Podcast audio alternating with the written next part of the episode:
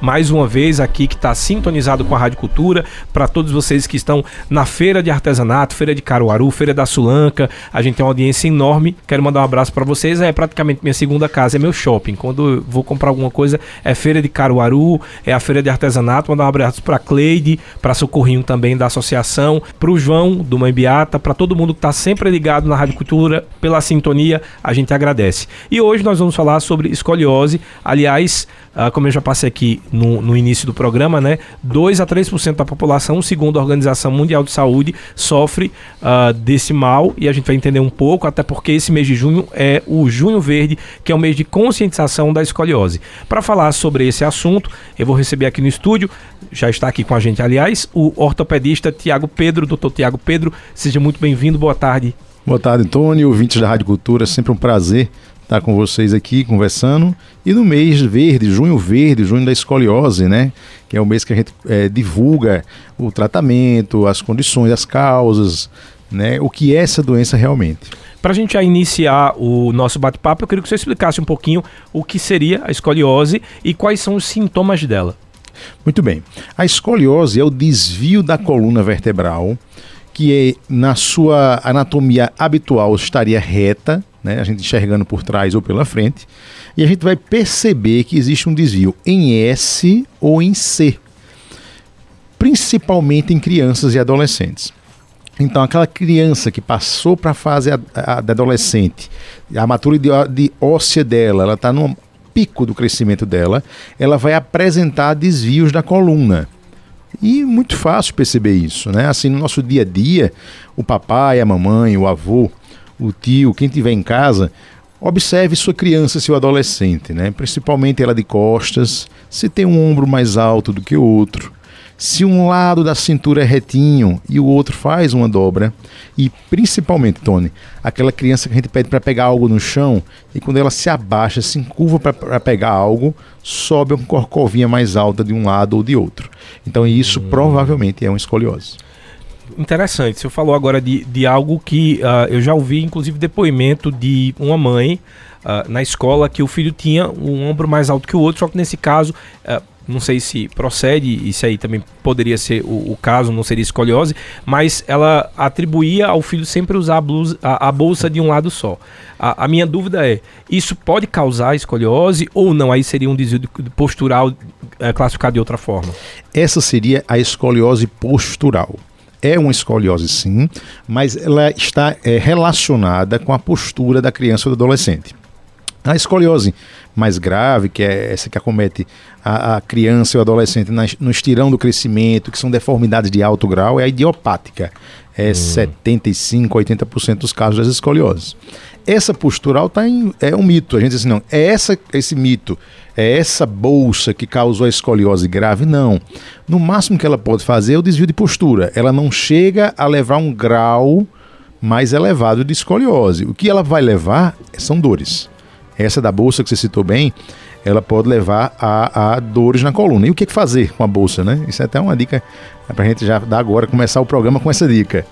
Então, papai e a mamãe, é, separe os livros que vão usar naquele dia, use alças acolchoadas, justas ao corpo, não deixe a bolsa solta, hum. não deixar abaixo da linha da cintura, né?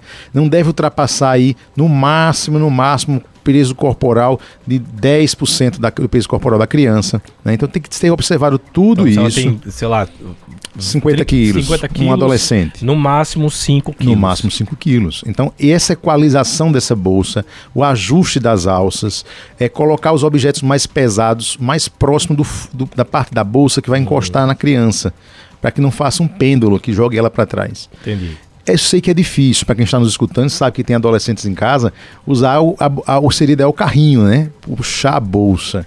Mas adolescentes a gente tem que ter essa sensibilidade de entender, né? Também que a gente tem que fazer com que elas se adaptem a usar com as duas alças, já que não querem usar o carrinho. Doutor Tiago, o senhor falou um pouco aí sobre a questão de observar as crianças, mas a escoliose, ela acomete mais crianças ou mais adultos? Bom, ela comete é, mais crianças e adolescentes. É a escoliose idiopática, né? A escoliose do adulto, ela leva esse nome, escoliose do adulto, né? E na fase mais idosa, escoliose degenerativa. A mais perigosa, que é essa que, que o mês de junho verde está alertando, é a escoliose idiopática. É aquela que vai progredir durante a adolescência e pode comprimir órgãos internos levar não só a questão estética, que chama bem a atenção, mas a compressão cardiorrespiratória, né? A criança começa a ter um cansaço, uma dificuldade para respirar em escolioses de alto grau. Então, intervindo antes, profilaticamente, conseguimos fazer com que não chegue a esse nível de compressão. É, eu tenho um caso, inclusive, de um vizinho, Serginho, que ele tem essa bolsa uh, e com, com o passar dos anos, uh, acho que ele é mais novo que eu, inclusive, uh, ele perdeu os movimentos e hoje é, anda de cadeira de rodas. Me veio agora essa pergunta: é, todas são operáveis ou não? Tem umas que realmente chegou em um determinado nível, não tem mais a cirurgia que possa devolver, por exemplo, os movimentos ou que ele volte a andar, ou mesmo a questão estética. Como é que funciona esse, temos que dividir e explicar para os pais, principalmente no consultório, porque é um choque muito grande, né? Para quando o pai chega e recebe essa notícia, é, o chão realmente se abre, né? O seu coração fica apertado. Então, como é que a gente sabe é, qual, essa, qual o caminho trilhar com essa escoliose? Inicialmente, vamos observar a idade da criança. Ela tem 11, 12, 13, então ela tem uma alta chance de crescimento. É diferente de um adolescente que já atingiu os 16, 18 anos. Ali ele parou o crescimento. Ela pode progredir a escoliose após isso? Pode, mas é mais raro. Então, com 11, 12, 13 temos um alerta. Segunda coisa, bem simples, são os graus. O médico ortopedista especialista em coluna, ele vai solicitar a radiografia correta e vai aferir ângulos, vai fazer algumas medições nesse raio-x junto com os pais, demonstrando o que, é que ele está fazendo. E esses ângulos são bem simples de 0 a 10 graus ninguém vê. Talvez eu veja porque eu vivo muito uhum. disso. Mas não tem muito o que se fazer, é só aquele desvio postural que a gente observou anteriormente e o pai fica de olho após isso. De 10 a 20 graus, à medida que o, o médico especialista faz, ele informa ao pai que ele precisa estar junto dessa criança até terminar o crescimento, até findar o crescimento ósseo. Dos 20 aos 40, 45 graus, nós temos que intervir realmente colocar o uso de coletes, né? Você já deve ter visto alguma vez um colete de ferro sim, ou de plástico sim. na rua. Aquilo leva também uma agressão psicológica, mas ah, é necessário é em alguns casos. É quase aquele que se coloca quando sofre acidente. Muito parecido, é parecido, muito, muito. O material é justamente o mesmo, só que ele tem que ser feito para aquela pessoa. Entendi. E o colete, agora vamos derrubar um mito muito importante. O colete ele não é feito para corrigir. Né? Inicialmente, temos que explicar que a expectativa para o colete é que ele freie a progressão da escoliose. Para a criança chegar até os 16, 18 anos com o grau que ela estava, o mínimo grau possível, para não precisar de uma cirurgia. Hum. Pode acontecer de corrigir? Pode, mas não pode se colocar, é uma irresponsabilidade dizer que é ele que vai corrigir a escoliose. Isso aí é uma temeridade. E acima de 40, 45 graus são os graus de cirurgia. São casos bem raros, mas que já fazemos aqui na cidade há muitos anos, né? Essa cirurgia com bastante tranquilidade ela deu uma, uma, uma, avançada, digamos assim, né? Eu, eu lembro que, quando, primeiro, quando se fala de cirurgia óssea, o pessoal já, já tem um medo muito grande. Eu já vi casos, inclusive, eu tenho um, um desvio no pé e o, o ortopedista na época disse: Olha, eu prefiro corrigir de outra forma que não cirúrgica, já pela questão da recuperação, da minha idade, acho que eu já tenho uns 25 por aí. E, mas parece que avançou e isso passa a ser mito agora, dependendo da, da cirurgia. Ah, você fala em relação, em relação à técnica cirúrgica. Isso, acho que avançou demais. E nos últimos 15, 20 anos, que para a medicina é um pulo, né? tudo que é feito em 10, 15 anos na medicina é muito recente.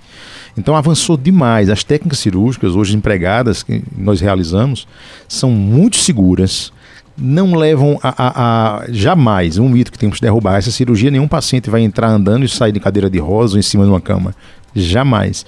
Pelo contrário, eu considero as crianças que se submetem a essa cirurgia uma libertação. Realmente, você vê uma lagarta virar uma borboleta. São mais meninas, né? Uhum. De 10 casos, 8 são meninas. A, a, estatística mostra isso. Então, assim, elas saem é, revigoradas. Eu dou um exemplo muito claro. Uma paciente que eu operei a mãe dela de uma hernia cervical, com 15 dias eu operei ela de escoliose. Com mais dois meses, eu fui entrevistado por essa paciente, porque ela ganhou um concurso de Miss, Miss em Pernambuco. E, e eu fiquei bastante uh, orgulhoso por ela. E na consulta que ela retornou para mim, eu perguntei: você fez essa cirurgia por questão estética? Ela confidenciou que sim, que ela queria um ganho estético com a cirurgia. Mas aí sim, eu chamo a atenção: a cirurgia é para a saúde.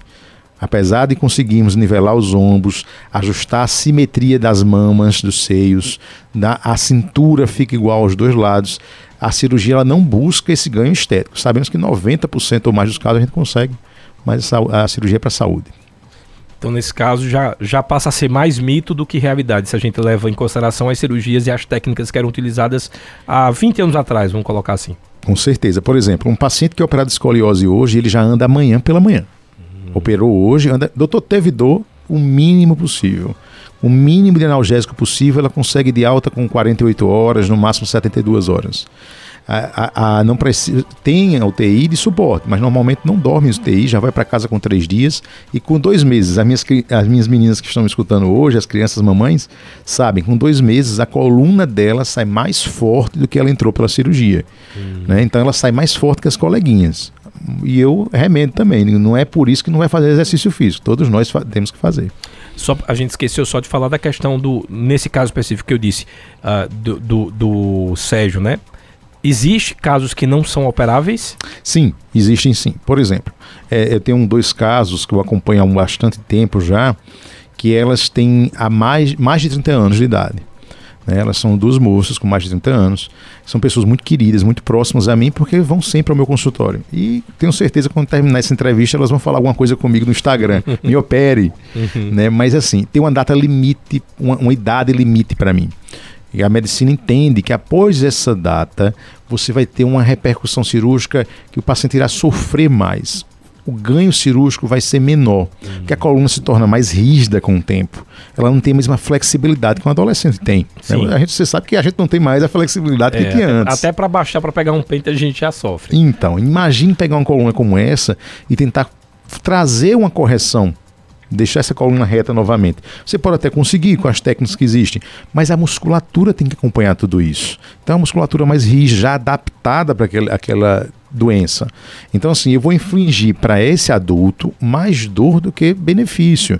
Diferente de um adolescente que opera, no outro dia eu tomo de pirona está resolvido, né? Uhum. Então assim, eu prefiro escolher o caminho e resolver precocemente do que chegar numa, numa idade como essa e infligir é, uma cirurgia tão grande né? Que apesar para minha vida diária ser pequena, mas realmente ela é uma cirurgia de duas, três, quatro horas e uma recuperação mais longa para esse adulto. Se opera sim, é escoliose degenerativa do adulto, o idoso, por outros motivos. Né? A gente opera quando tem uma dor radicular, uma compressão neurológica, uhum. é uma repercussão grande. A gente vai ali tentar corrigir um pouquinho essa escoliose para anatomia ideal, mas não, não com tanta vigor, até porque não suportam uma correção tão vigorosa, um, um, um idosa com osteoporose, por exemplo. Eu sempre gosto de dar a, a, algumas, alguns exemplos para que as pessoas em casa possam visualizar, inclusive o tema que a gente está falando. Aquele caso ali do Frei Damião, aquilo que ele tinha, seria escoliose? Provavelmente sim, uma deformidade da coluna vertebral. Uhum. Existem vários tipos de deformidade. Certo. Teria que ter uma, um exame radiográfico para poder identificar realmente se foi isso. Aparentemente sim, foi um, poderia ser um alto grau de escoliose. Aquela que a gente citou, a compressão cardiopulmonar, né? Hum. com repercussões inclusive. Então, o que aconteceu? A medicina evoluiu tanto em técnicas cirúrgicas e diagnóstico que a técnica cirúrgica proporciona hoje uma cirurgia tranquila, rápida, recuperação boa como um diagnóstico precoce. Ah, doutor, está parecendo mais escoliose que tinha antes, mais pessoas operadas, porque o diagnóstico está precoce, porque a informação está sendo levada para essas pessoas. Uhum. Então, o trabalho de saúde, aqui, nosso consultório está sendo um consultório hoje, né? Isso, virtual. Virtual, estamos levando a informação. Então, essa informação chegando ao papai e à mamãe, eles vão observar em casa vão despir sua criança, tirar a blusa, observar por trás se tem alguma coisa errada e levar o especialista de coluna. Existe um, uma explicação genética pelo fato das mulheres serem mais acometidas da escoliose? Excelente pergunta. A escoliose idiopática leva esse nome porque idiopática a medicina denomina quando nós não sabemos a causa, de onde veio ainda. Cada um tem a sua crença. Na minha crença, Papai do Céu um dia vai nos dar esclarecimento para compreendermos de onde vem. Mas a parte boa ele já nos dá, que é diagnosticar e tratar. Então, para nós já estamos, eu estou bastante satisfeito. Então, o que é que a gente sabe hoje? Se uma criança, você tem uma filha com escoliose, se você tiver mais um, uma chance de tê-la também. Uma menina que teve escoliose hoje, quando ela for mamãe, ela tem uma chance de passar essa escoliose. A gente observa que as mamães que têm escoliose geralmente transmitem essa escoliose também. Então existe esse componente genético. Como também a predileção por, por meninas. Né? De 10, como eu disse, 8 são meninas. Já operei meninos, mas é bem mais raro. Normalmente os meninos sofrem mais de hipercifose ou cifose de Schwerman, que é uma deformidade parecida. É, é curioso, né? A, a, medicina, porque aí já tem outra, eu não sei se é síndrome que fala, que é a atrofia muscular de Duchenne, que já é o contrário. Ela comete mais homens do que mulheres. Se eu não me engano, parece que as mulheres não têm a atrofia. A mãe, ela é, tem um gene lá, não, não, sei explicar, se eu puder explicar isso pra gente, meio saindo do assunto, mas já pra gente tentar entender. E aí, se ela tem uma filha mulher, ela não passa, mas se o filho for homem, aí ele nasce com a, a do Shane. Isso, é, ela, salta, isso. ela salta uma, uma geração, né, pra, pra a, a que for do mesmo sexo. Mas você falou uma coisa muito importante. A atrofia de Duchenne, como outros tipos de atrofia ou paralisias também, doenças neuromusculares, estão intimamente relacionadas com escoliose. É, exatamente porque o senhor começou a falar, e eu lembro que eu fiz uma entrevista com uma mãe que tinha três crianças com atrofia muscular de Duchenne, e ela falava exatamente isso, que a, o filho dela a, andava normalmente, aos poucos ele começou a ter alguns desvios posturais, e logo em seguida ele começou a só andar de ponta de, de pé. pé. Isso. Então o que acontece? Quando nós temos um desequilíbrio neuromuscular, ou pelo Duchenne, ou, por exemplo, uma paralisia cerebral, nasceu com um PC. Você tem uma paralisia cerebral do nascimento e você já não fica mais na postura ereta, você vai ficar mais em cadeira de rodas. O que é que acontece? A coluna continua em crescimento e ela vai adaptar para aquela condição que você vive, ou com Duchenne, ou com Erlen-Danlos, ou com é, uma paralisia cerebral. E aí o que acontece? Essa coluna começa a entortar, porque ela não está na posição ideal, ela deixa de ser um cadeirante e começa a ser um paciente deitador. Então a indicação para cirúrgica para esse paciente é totalmente diferente. Sim. Por quê? Porque a mãe precisa levar essa criança para uma consulta médica. Uma coisa é você levar numa cadeira de rodas, outra coisa é você levar numa ambulância dentro de uma, em cima de uma maca. Isso. Uma coisa é você passar o final de semana, uma viagem com a sua criança, numa praia, numa casa dos amigos, numa cadeira de rodas. Outra é você levar a sua criança numa maca. Então você tem que transformar essa criança novamente num paciente sentador para que ele tenha uma vida social, ele conviva com seus familiares, para que ele viaje. Inclusive aqui em Caruaru, operei dois assim, eram casos mais raros, que cirurgias maiores inclusive, para que eles tivessem um convívio social com a família novamente. Eu vou já abrir aqui as perguntas para os ouvintes para a gente conseguir ter tempo de responder a todas. O Naibatera está dizendo boa tarde. Não sei se minha pergunta é bem o caso, mas me fale de esporão, de esporão ou esporão de galo, como o pessoal fala. Pois faz 17 anos que eu já sofri muito com ele e 17 anos depois ele voltou mais forte do que nunca. Me diga qual medicamento aí não pode, que é uma consulta, mas assim, se também está relacionado à questão postural, o caso do esporão, como o pessoal conhece popularmente, o esporão de galo. É. Normalmente, com eu, eu você sabe disso, eu moro aqui em Caruaru há alguns anos e atendo coluna de segunda a sexta-feira, uhum. de manhã e de tarde. E praticamente morando na cidade, acredito que sou eu. Os outros dois colegas vêm, fazem. Um... Tem mais um colega também que mora, graças a Deus, que ajuda também.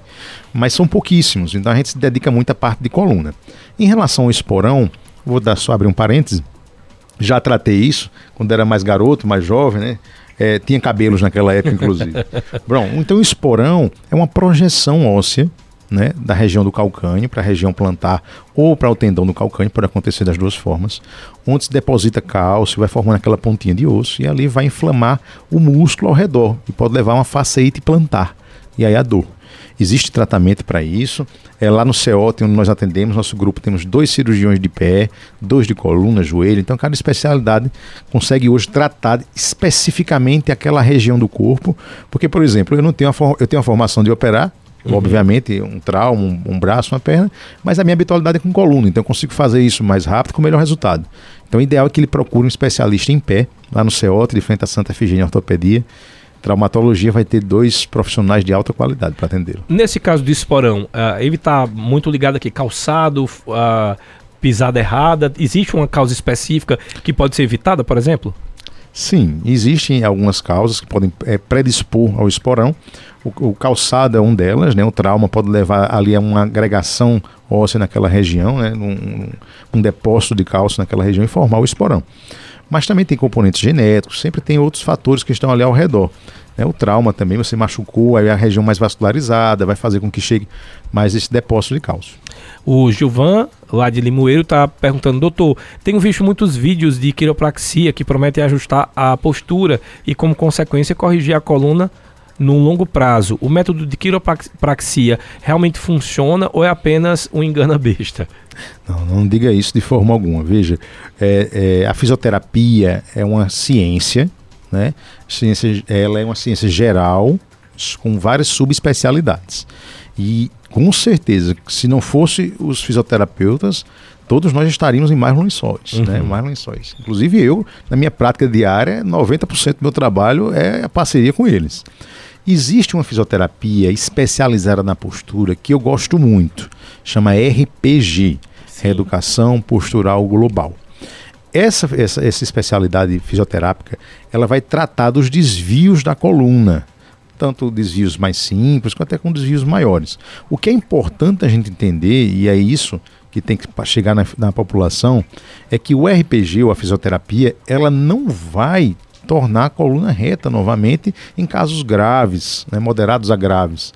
Eu tenho uma colega que eu disse a ela quando eu cheguei aqui, é, eu mandei uma paciente que tinha uma, uma, escoliose de alto grau e eu disse, é, a paciente não, não queria fazer a cirurgia, mas queria ter algum aspecto clínico. Eu disse, olha, é muito difícil, porque você vai continuar progredindo, a chance de você entortar ainda é alta, o, a, o RPG vai conseguir equalizar um pouco os ombros, a cintura, vai ensinar alguns exercícios para melhorar algum desconforto e você vai ficar relativamente próximo do que você quer, mas não vai durar muito tempo porque você é muito jovem, então vai progredir uma escoliose estruturada. E é uma maldade de chegar para um fisioterapeuta especialista em RPG, você está aqui uma escoliose de alto grau e vai corrigir isso aí é uma maldade, ele não vai conseguir, né? Com Eu acho senso. que o, o Gilvan, inclusive, deve ter feito a pergunta nessa questão, porque quando fala que promete ajustar a coluna, não significa dizer fazer mágica. Isso. Você lembra que a gente falou aqui agora, aqueles graus de 0 a 10 graus, sim, sim. até 20 graus? Sim. Eu tenho bons resultados com pacientes que têm esse grau. Eu vou lá, meço os ângulos, explico à família, vale a pena tentar muito o RPG, ajuda muito. Aliado a uma atividade física regular com orientação. Eu gosto muito do Pilates também. É, não é porque a gente está falando fisioterapeutas, é porque realmente o Pilates é uma, é uma ciência, é uma atividade física que eu considero que vai alongar e fortalecer essa musculatura. Então, para pacientes de leve, levíssimo leve grau, que é de 0 a 10, 10 a 20, que é a grande maioria, eu consigo ajustar para que ele faça essa atividade. Eu identifico o caso que dá para fazer. Aqui no estúdio eu estou recebendo o Dr. Tiago Pedro, que é ortopedista. A gente está falando aí sobre escoliose, né, o mês de Junho Verde, que é o mês de conscientização em escoliose. Eu vou fazer o seguinte, Tá chegando as perguntas. Vou abrir também lá no Facebook. Pode mandar mensagem para lá. Eu vou começar a dar uma olhada no Facebook e trazer as perguntas. No próximo bloco, só as dúvidas dos ouvintes aqui no Cultura Entrevista. Só lembrando, o número do WhatsApp é o 98109 1130, mas você pode mandar a sua mensagem lá no Facebook. Estamos ao vivo pelo Facebook e também pelo YouTube. Cultura Entrevista trazendo as perguntas dos ouvintes sobre escoliose. Aqui o ortopedista Tiago, Dr. Tiago Pedro. E aí eu queria já abrir para que vocês possam participar. Mais uma vez, WhatsApp 98109 1130. Vai mandando agora no comecinho desse bloco para dar tempo, tá? Não adianta mandar faltando cinco minutos, aí eu fico querendo passar a pergunta, mas já tem outras na frente. Ó, a Adriana, lá do centro da cidade, ela quer saber se, quais são os diferentes tipos de escoliose. É, eu vou elencar aqui os mais importantes, tá? A mais comum delas, graças a Deus, é a escoliose postural. Né? Aquela que a gente falou, má postura, vício do celular, do tablet, estudar em cama, isso são os vícios de postura da modernidade. Uhum. Essa é a mais comum. Postural, graças a Deus, a gente resolve bem, identifica e trata. A segundo lugar, uma escoliose idiopática, que é essa que é um pouquinho mais grave, que precisa de, realmente um diagnóstico precoce para evitar a cirurgia e o acompanhamento de perto do especialista em coluna. Ele tem que estar colado nessa criança para intervir caso ela aumente rapidamente. Os outros casos, a gente falou mais um, terceiro, escoliose neuromuscular, uma paralisia cerebral, é um tipo de escoliose que vai, foi levada para uma doença pré-existente, diferente da idiopática. Escoliose idiopática, não, ela por si só já é uma doença, pode ter outras, mas não foi ela causada por outra doença. Entendi. Diferente da paralisia cerebral. Então a escoliose neuromuscular ela é secundária à paralisia cerebral. E também existem as escolioses congênitas, né, que também tem uma gra grande incidência, que são as malformações. Então, em vez de nascer uma vértebra bonitinha, ela nasce um pouquinho mais torta, não tem a base para a coluna, ela já desvia para o outro lado. Tá? Ou falta de, falta de segmentação. É, no, no, período embrionário, em vez de ela separar os gominhos da coluna ali, as vértebras, elas ficam coladinhas mais de um lado e aí entorta para o outro. Tá? Então essas são as mais, mais comuns. Oh, a Renata lá do bairro do, das Rendeiras, ela quer saber o que é que causa a escoliose e se existe algo que pode agravar essa condição. Dependendo das escolioses, mas é mais comum idiopática, a gente não sabe a causa. Né? O que é que pode agravar essa condição? A gente estava conversando até fora do ar, um caso específico, que é a falta do conhecimento, a falta da informação. Esse trabalho que estamos nesse mês de conscientização, Júnior Verde, é, é ele que está levando essa informação para você se alertar e tomar providências agora. Né? Tem até uma brincadeira: Papai do céu manda o carro, depois manda a moto, o avião, o helicóptero. Você não foi. Uhum. Né? Então, essa é surfar nessa onda dessa informação, entender, observar o seu filho em casa agora. Seu, o tio, a vovó que estiver em casa, espera ele chegar da escola. Olha ele de costas, ele está ali naquela faixa. Pode ser mais novo, abaixo de 10 anos, que inclusive é mais grave, porque nem chegou no estirando crescimento. Mas na adolescente, de 11 a 16, chegou em casa agora, pode despiolhar as costas. Se tiver um ombro mais alto do que o outro, se quando ele se abaixar para pegar alguma coisa sem dobrar o joelho, ele se encurvar para frente sem dobrar o joelho, subir um ladinho da coluna mais alto que o outro, que a gente chama de giba, tá na hora de buscar, já está passando da hora de buscar um especialista.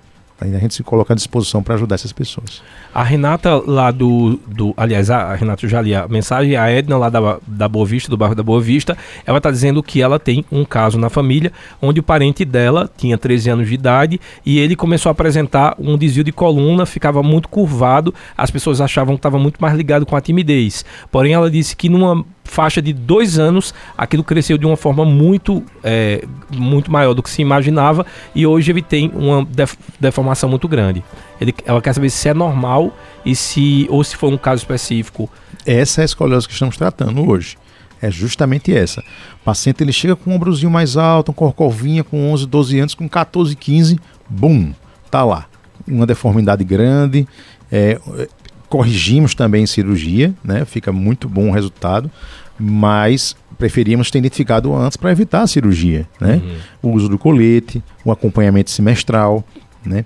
Antigamente esse paciente ele tinha que buscar grandes centros para esse acompanhamento, né?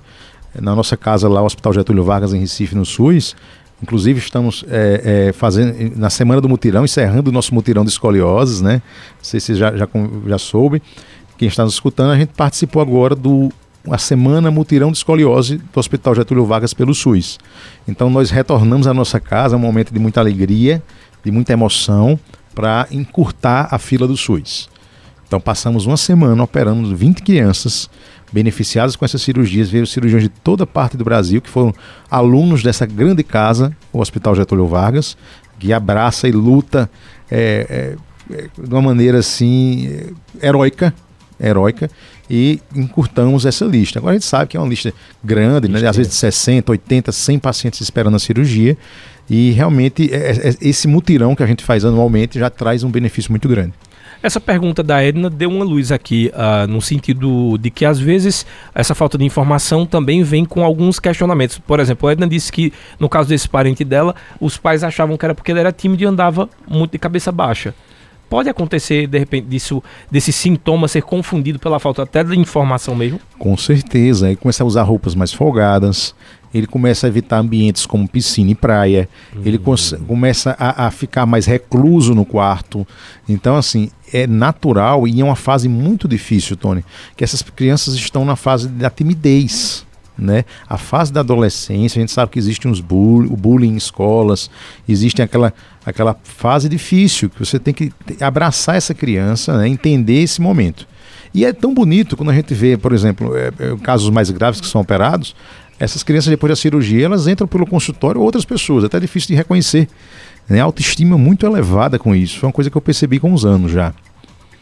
Então é, é, importante essa questão de. Por isso que tem um mês de conscientização para que a gente tenha essa informação. Acho que a informação é o que é libertador. Deixa eu pegar mais uma pergunta aqui. Quem mandou essa, só pedir para vocês colocarem o nome, tá? No finalzinho da pergunta para poder acreditar. Foi o Heleno, lá do bairro Zé Carlos de Oliveira. Ele está perguntando como é que a, a escoliose é diagnosticada e qual é o exame solicitado pelo profissional. Perfeito como a gente disse, a evolução da medicina foi muito grande em cirurgia e em diagnóstico também, e com a interiorização da medicina, como eu disse anteriormente. Né? Antigamente você teria que se deslocar para um grande centro para ter um diagnóstico como esse. Hoje em Caruaru, é, como eu disse, atende de segunda a sexta-feira, de manhã e de tarde, em vários consultórios. Então, primeiro, um especialista em coluna, ortopedista especialista em coluna, com formação em cirurgia de coluna, para que ele identifique qual exame. Primeiro, saber se é um caso de escoliose. Sim. Ele vai fazer um exame físico nesse paciente, vai entender toda a dinâmica da vida dele, um exame minucioso para escolher a radiografia correta. No caso, sim, é uma radiografia, né? uma coluna ortostática, panorâmica, esse nome mais feio, mas é um raio-x para escoliose. Não é tão simples conseguir esse, esse exame. Aqui em Caruaru temos uma clínica que faz esse exame sim. Antigamente eu tinha que direcionar meus pacientes para Recife e eles retornavam. Hoje já faz rapidamente, sai é, no mesmo é um exame dia. caro? Não. não. Por ser uma radiografia é um exame simples, uhum. mas precisa de uma máquina que consiga comportar toda a coluna. Entendi. O que é que acontece muito, Tony? A criança vai para um pediatra, faz um raio-x de tórax, para uma pneumonia, uma virose. O pediatra observa que tem um desvio na coluna. Ele faz, opa, e ele sabe que aquilo é uma escoliose. Aí ele referencia para o ortopedista especialista em coluna continuar o acompanhamento. Então aquela radiografia às vezes não é a ideal. Né? Foi um raio-x de tórax, um raio-x do abdômen, ou foi um raio-x de, é, é, deitado. Né?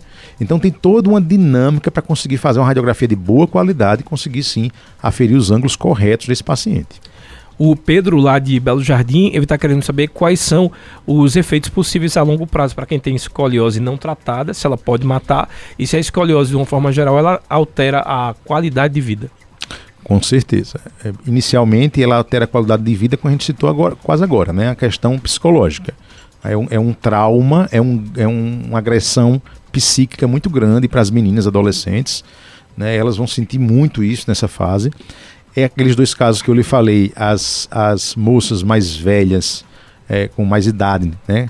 mais de 30 anos, que ainda são moças jovens, mas eu digo, com 30 anos de idade. Ela, não sei porquê. Ela disse eu, eu. Com 30 anos de idade, nada. essas duas, eu não, não terminei de citar o caso delas, elas pedem para que eu opere, né? Elas citam que não tiveram um companheiro, não tiveram uma vida social. Eu não considero amor não é isso. Mas para uma mulher isso sente muito, uhum. isso bate muito forte. Você se observar ela na rua por conta disso.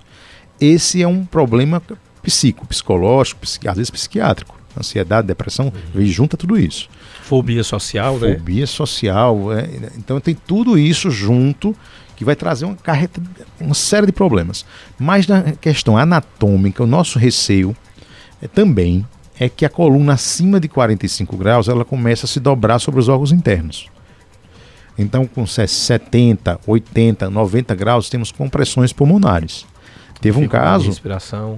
Vários casos emblemáticos na minha vida. Um deles foi um paciente que a coluna, com 14 anos, dobrou sobre o coração e sobre o pulmão, principalmente. A, a função cardiopulmonar desse paciente restringiu demais. Até um colega pneumologista que deu o diagnóstico, é, foi o primeiro paciente dele, me, me pediu: Tiago, opere, senão ele não vai respirar. Aqui eu só vejo a pior. Aí eu fui ver o caso que era. Realmente, ela tem se dobrado sobre o pulmão. Então, a gente tinha uma radiografia do pulmão dele antes da cirurgia. Para a gente que é da área médica, entende que aquele pulmão já não estava quase funcionando. E no raio-x imediato, pós-operatório imediato, houve uma expansão pulmonar. Né? E aí a caixa pulmonar, a caixa torácica começou a entrar novamente e ele começou a ter é, a respiração. Então, isso foi um caso emblemático. Então, a questão psíquica, a questão cardio respiratórias são as mais importantes. Doutor Tiago, o senhor falou aí da questão do exercício físico. Para quem tem escoliose, é seguro fazer atividade física e é recomendado com escoliose? Excelente pergunta, Tony. Vida normal. Operado ou não operado de escoliose? Vida normal. Minhas pacientes estão nos escutando agora, elas têm muitas perguntas para fazer, elas fazem, eu digo, vida normal. Pode andar de bicicleta? Normal. Pode fazer um passeio? Normal. Vida normal. O que é vida normal? ter boa postura, apesar que você vai ver pessoas operadas, se tiver uma oportunidade de escoliose, elas não ficam de má postura. Elas sempre estão como se estivesse desfilando, né? Por isso que eu digo, as meninas ficam lindas, né? Mas é, a melhora da postura, ela tem que. O que é vida normal? Atividade física regular. Todos nós temos que fazer eu, você, Cláudio, todos nós temos que fazer uma atividade física regular. Não é porque a coluna dela é mais forte que ela não vai fazer exercício. Porque uhum. às vezes aconteceu isso também. Casos é, engraçados que a mãe chegou, ela chegou em casa dizendo que a, o senhor tinha que a coluna era mais forte. Sim, e nem por isso ela vai parar de fazer atividade física. Todos nós vamos ter que fazer. Né? Só não pode pular de paraquedas, subir em pé de goiaba e andar de moto, que eu não gosto, mas o resto. Ó, escoliose afeta o crescimento da criança, seja, uh, ou, ou, pode ser de repente um alerta se a criança ou cresce demais ou cresce de menos. Essa pergunta aqui quem fez foi o Alan do centro da cidade. É, um alto potencial de crescimento faz com que haja alta chance dessa coluna dobrar por si mesma, encurvar. O que acontece com a cirurgia de escoliose, e quem colocar na internet vai ver lá escrito artrodese. Então, o que é artrodese? É você parar o crescimento naquela zona, naquela região. Então, a coluna que entortar ali, ela já não vai entortar mais porque foi realizada a artrodese. Só que junto com a cirurgia de artrodese, nós fazemos a correção da escoliose, não para zerar uma curva, mas tem uma melhora significativa do aspecto clínico. Então, esse paciente ele vai crescer também ela entra ali com um tamanho e vai sair com 5, às vezes 10, não chega a 10, mas entre 5 e 8 centímetros a mais. É um ganho de altura também. Mas naquela regiãozinha onde foi feita a cirurgia já não há mais crescimento. Vamos para a primeira pergunta aqui por áudio. Quem mandou foi o Douglas Tricolor. Boa tarde, Douglas. Boa tarde, Tony, ouvintes da Rádio Cultura. Boa tarde, doutor. Boa tarde. Eu Boa tarde sentindo uma dor nos dois calcanhares e que dor é essa que se prolongou por vários meses. Consequentemente também assim que eu me acordo pela manhã, né? Pois bem, entrei em contato com um médico amigo meu, me indicaram alguns alongamentos, tipo puxar uma, uma toalha, essa toalha no peito do pé para alongar, né? E quando eu tirei um raio-x, deu um pouquinho de esporão e, consequentemente, uma facite plantar. Pois bem, Fiquei bom com esse medicamento, viu? Primeiramente Deus, depois dessa injeção, a Dispropan. Passou o desconforto do, do calcanhar, né? Obviamente. E estou fazendo um alongamento, botando a toalha no peito do pé e puxando. Para fazer o alongamento. Mas com essa injeção eu fiquei bom, viu? Vamos, o doutor Tiago Pedro tá, tá fazendo um não, não, não, não. vamos, vamos lá para os riscos e o porquê não. Bom, é, é, é, um caso bem interessante, porque temos que levar essa informação para os pacientes. Pode ser até que alguém esteja pegando o nome da injeção. Né? É, da forma primeiro alguma. que a gente sempre não diz isso, isso. Não, é, um, não um tratamento para um não mesmo para o outro. Veja, não estamos condenando a medicação. Primeiro você tem que atuar na causa do problema e não no sintoma. Quando você começa a atuar no sintoma, você começa a empurrar para baixo do tapete o problema, a causa. E o que é que vai acontecer? Vai ter uma hora que ele não vai passar com essa injeção, vai ter que tomar outra, tomar outra, tomar outra, mais forte, mais forte, dependente de medicamento. Então, em outras palavras, o que passou para ele foi o sintoma. Isso, ele escondeu o sintoma, mas o sintoma Maquiou. é o mais importante. Para você saber. O organismo dá o alerta. Uhum. Então ele lhe mostra o que está errado e tome providências. Lembra lá da, da lancha do helicóptero? Uhum. Papai do céu avisa. Então veja, atividade física, alongamento e fortalecimento dessa região do calcânio. Possivelmente o que ele está fazendo como alongamento tá é melhor muito. do que a medicação. Isso, ele muda o calçado, uma palmilha em gel, ele faz um alongamento, ele faz um, uma fisioterapia vai melhorar muito e vai se ver livre dos medicamentos, vamos dizer, dos comprimidos. Agora, qual o risco dessa injeção especificamente? Não estou dizendo que eu não faça algum paciente meu. Eventualmente, sim, eu faço algumas aplicações, infiltrações para coluna, para dor lombar até usa esse tipo de medicamento. Essa medicação é um corticoide de depósito. Ele fica guardado no organismo, metabolizando. O que é que os corticoides fazem com o uso a longo prazo e continuamente? Altera o metabolismo. Querendo isso, altera a, glic altera a glicemia. Quem é diabético descompensa. Você começa a engordar, a reter líquido. Exatamente. Isso é o mínimo. O que é que ele faz por dentro do seu organismo faz muito mais coisa. Então não vamos, pelo amor de Deus, nos automedicar.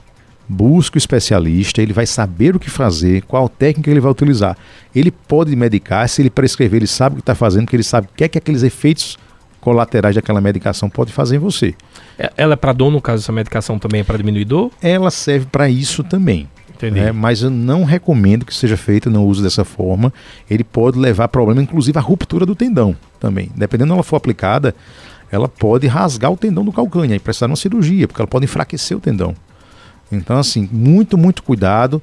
Primeira coisa a se fazer, busque especialista. Na cidade temos vários especialistas em pé, joelho. Lá no CO tem ortopedia, de frente ao Hospital Santa Efigênia. Muito fácil marcar, não é difícil. Busque o seu especialista, ele vai estar junto com você. A medicação não deu certo, ele vai trocar. Uhum. Você teve um efeito colateral, ele vai intervir, ele vai converter aquele medicamento e tirar você de uma crise. Você pode ter uma reação adversa, você ter uma, uma, uma reação alérgica e parar no hospital. Então, cuidado com as medicações. Louro da Malhada está é, dizendo boa tarde, meu querido. Estou na escuta. Um abraço, parabéns pelo programa. Obrigado, Louro. Um abraço aí, obrigado pela audiência de sempre. Fátima Pereira, lá do bairro São Francisco, está dizendo a educação postural na infância pode ajudar e evitar, ou ao menos minimizar a escoliose? É lá do bairro São Francisco. Perfeita pergunta. Bom, a escoliose postural, aquela de baixo grau, de 0 a 10, de 10 a 20, sim, a, escola, a reeducação postural RPG ajuda muito. Também temos que entender em que faixa etária podemos fazer esse tratamento. E isso a gente só entende quando a gente começa a trabalhar junto. Se a gente trabalhar separado, ninguém entende nada, né? Então eu conversei muito com pessoas é, que trabalham na área de RPG, que tem muita experiência aqui na cidade, grandes nomes da cidade que trabalham com isso. E alguns chegaram para me dizer, agora, menos de 10 anos eu tenho dificuldade dele assimilar o exercício, porque é muito jovem, né? Então, assim, é, atividade física pode ser feita em qualquer idade. O RPG ele já, ele já me pede isso, Tiago. Veja a parte de, de ele assimilar, a consciência corporal. Se ele consegue entender aqueles exercícios. Porque se for muito jovem, um menino de 5, 6 anos, ele não vai compreender. É, o Douglas está dizendo no caso dele, foi passado pelo ortopedista a medicação. Aí só fiz uma pergunta para saber se é, foi uma dose ou se foi um tratamento ou se ele vem fazendo isso periodicamente, só para a gente dar um, um direcionamento. O Luciano Pintor mandou mensagem por áudio. Boa tarde, Luciano. Rádio Cultura, boa tarde. Me chamo Luciano daqui, do Divinópolis. Doutor, eu queria saber aí, é, a desvio na coluna cervical. Eu tenho isso, o pescoço aqui em cima. Eu já tinha ido ao médico, o médico falou que eu não posso pegar peso demais, acima de 10 quilos. Mas às vezes, doutor, não tem pra onde correr, às vezes eu pego, até mais. No, na hora eu não sinto dor não, mas no outro dia a gente vê as consequências. O que fazer? Injeção, remédio, e aí? Me diga aí, por favor. Bom, é, pelo que eu compreendi, ele relata que na região cervical dele tem algo mais alto aqui, um pouquinho. Um desvio. Aquela lombadinha mais alta. É muito comum que isso aconteça. O que é que acontece? Nessa região do corpo tem um processo espinhoso de C7. É o ossinho mais pontudinho da coluna. Então, naquela região se deposita gordura para proteger esse ossinho ao redor dele. E ele vai aumentando. Então, se estamos acima do peso, se deposita mais gordura.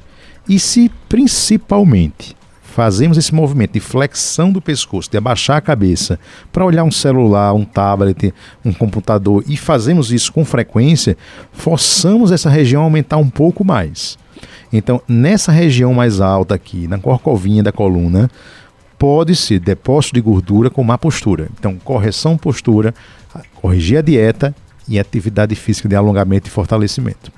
O Sebastião uh, mandou mensagem aqui pra gente. Ele está querendo saber é, quem tem hérnia de disco pode andar de moto? E se está ligado também à escoliose. E hérnia de disco são coisas diferentes. Bom, é, a hérnia de disco e escoliose são doenças diferentes. Uma é uma doença degenerativa, é um desgaste do disco que expulsa seu, seu, conteúdo para fora, que é a hérnia, e vai comprimir o nervo e tá aquela dor ciática, a dor que desce pela perna, a lombociatalgia. A escoliose é uma deformidade da coluna programada para acontecer. A, a hérnia de disco, ela está correlacionada com também má postura, falta de exercício. Aí aquele disco envelhece mais rápido e tem a, pro, a predisposição a formar hérnia. Em relação à moto, é, eu trabalhei muitos anos ainda no Regional do Agreste. Então, quem já teve a oportunidade de entrar numa emergência do hospital e saber as consequências que é realmente andar de moto, ele não vai querer andar mais. Eu, meu caso. Meu pai foi, foi motociclista daqueles uh, de corrida e só via quebrada. Eu tenho um trauma. Eu Isso. até tirei a carteira, mas eu não, não quis me arriscar a ser o para-choque do meu veículo, não. Isso. Então, assim, em relação.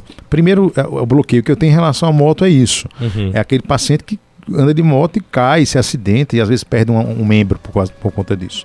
Mas em relação à hernia de disco, por exemplo, você tem uma hernia de disco lá guardada. Ela só aparece, ela não chegou, apareceu. De repente, ela vai se formando. Tá ali formada a hernia de disco, só que ela não, não deu sintoma ainda, sinal de alerta para você.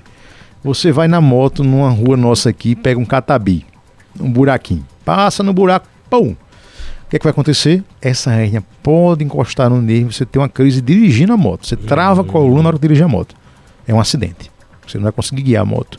Então, assim, para quem não faz atividade física, tem má postura, histórico de, de hérnia de disco, aí é que deve evitar assim andar de moto, para não ter um risco ainda maior de ter uma crise em cima de uma moto.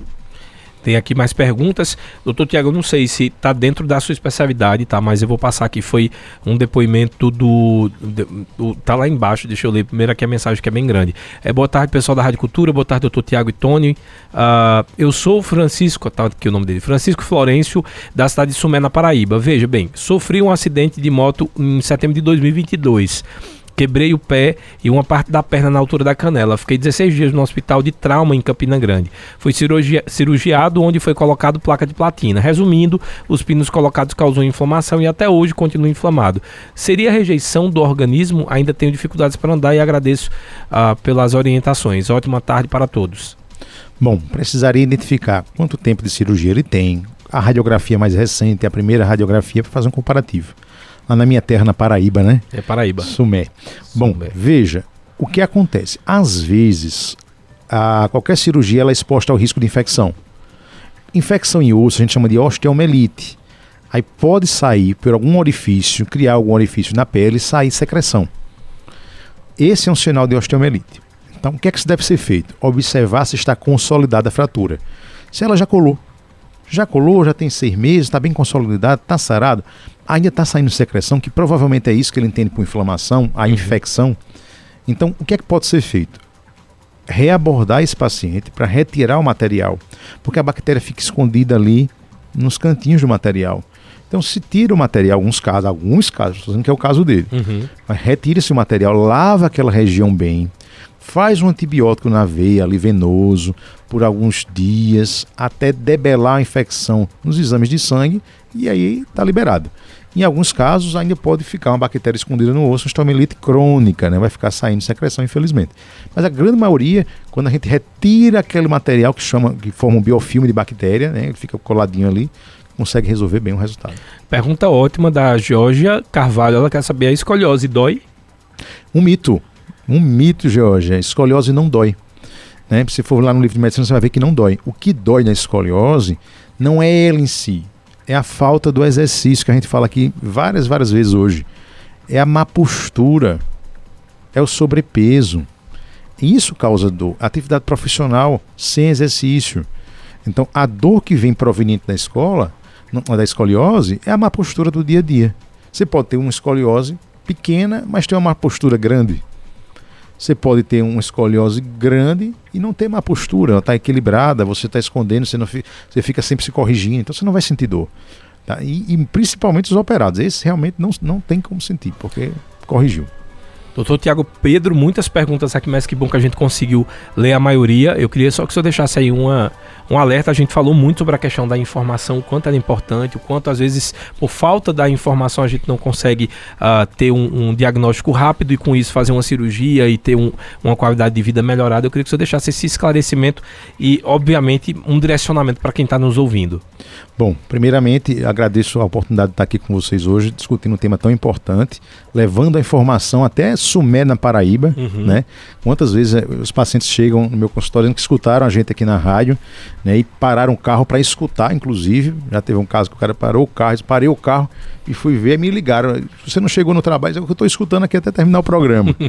e aí a gente ajudou muitas pessoas. Então Isso. vamos levar essa informação principalmente aos pais, às mães, os avós, tios, professores de sala de aula que puderem observar isso também é muito importante. Você, professor, sabe disso. Né? Levar essa informação aos pais que tem algo diferente acontecendo, que precisa se tomar uma providência. Pode não ser nada. Pode ser uma bobagem, uma escoliose postural que a gente vai corrigir com atividade física, com RPG, um acompanhamento, mas pode ser uma escoliose de alto grau que a gente pode evitar uma cirurgia. Então, hoje, na nossa cidade, dispomos de toda a tecnologia de atendimento, de diagnóstico e tratamento para resolver aqui, sem precisar ir para canto nenhum, porque temos tudo que tem de melhor em Caruaru. Só para não deixar aqui sem a, a resposta, o Douglas ele pediu para ele dizer que ele só tomou essa injeção uma vez. Foi passada pelo o, o ortopedista, ele tomou uma vez e o que ele faz agora é aquele alongamento Uh, do calcanhar que ele falou. Perfeito, Douglas. Peguei pesado com você. É, não, ele ficou mas, achando, mas, na verdade, ele ficou achando que a gente estava falando para ele não, não foi tomar. por você. Eu é. falei para que outros pacientes Isso. que escutam e é muito comum chegar no meu consultório com, essa, com essa, esse relato que tomou, aí tomou de novo, aí já não fazia mais efeito e aí teve um problema renal, aí teve um outro problema. Então não foi com você. Quando você falou que estava fazendo alongamento, eu já fiquei tranquilo. É, é verdade. Tanto que quando você estava falando aqui, você olha lá no vídeo, ele estava dizendo aí, aí, aí sim. Quando você falou do remédio, foi que ele deu uma uma tutubiada, tipo, uma titubeada, não sei se, se é bom, mas é, é importante. E a Foi gente um- falou mais, Douglas, nesse sentido mesmo. Foi o muxoxo com a boca que eu Foi o fiz. muxoxo. Um muxoxo. Douglas, a gente falou mais nessa, nessa questão de que, assim, um tratamento a gente não pode tomar medicamento porque o vizinho disse que ficou bom por causa desse medicamento. Então a gente sempre orienta aqui no Cultura Entrevista de passar informação e, obviamente, buscar um profissional, porque é assim que funciona. Vamos pro contato também para quem quiser. Muita gente pedindo aqui o contato, passar Instagram ou mesmo telefone para quem ficou com dúvida, né, Douglas? Bom, nosso Instagram é o dr.tiago, T-H-I, Pedro Alves. Esse é o nosso Instagram. Tem um pessoal que administra, então quem falar pelo direct ele vai passar o contato para marcar a consulta. O www.colunacaruaru.com é o nosso site oficial. Também temos a clínica CEOT, CEOT Ortopedia e Traumatologia, ali na Rua Equatorial, de frente ao Hospital Santa Efigênia. Se chegar no Hospital Santa Efigênia, que não tem erro, muito conhecido, Uhum, todo mundo o conhece. segurança faz, atravessando a rua, doutor Tiago ali, naquela clínica azulzinha, não tem erro. Estamos à disposição para toda Caruaru e região. Lembrar que esse programa fica disponível a partir de agora no Spotify. É um programa muito informativo, então manda lá no grupo da família, principalmente, para que as pessoas possam ver essas informações. Lembrar que também ficamos disponíveis no Facebook e no YouTube. A todos um forte abraço. Até amanhã.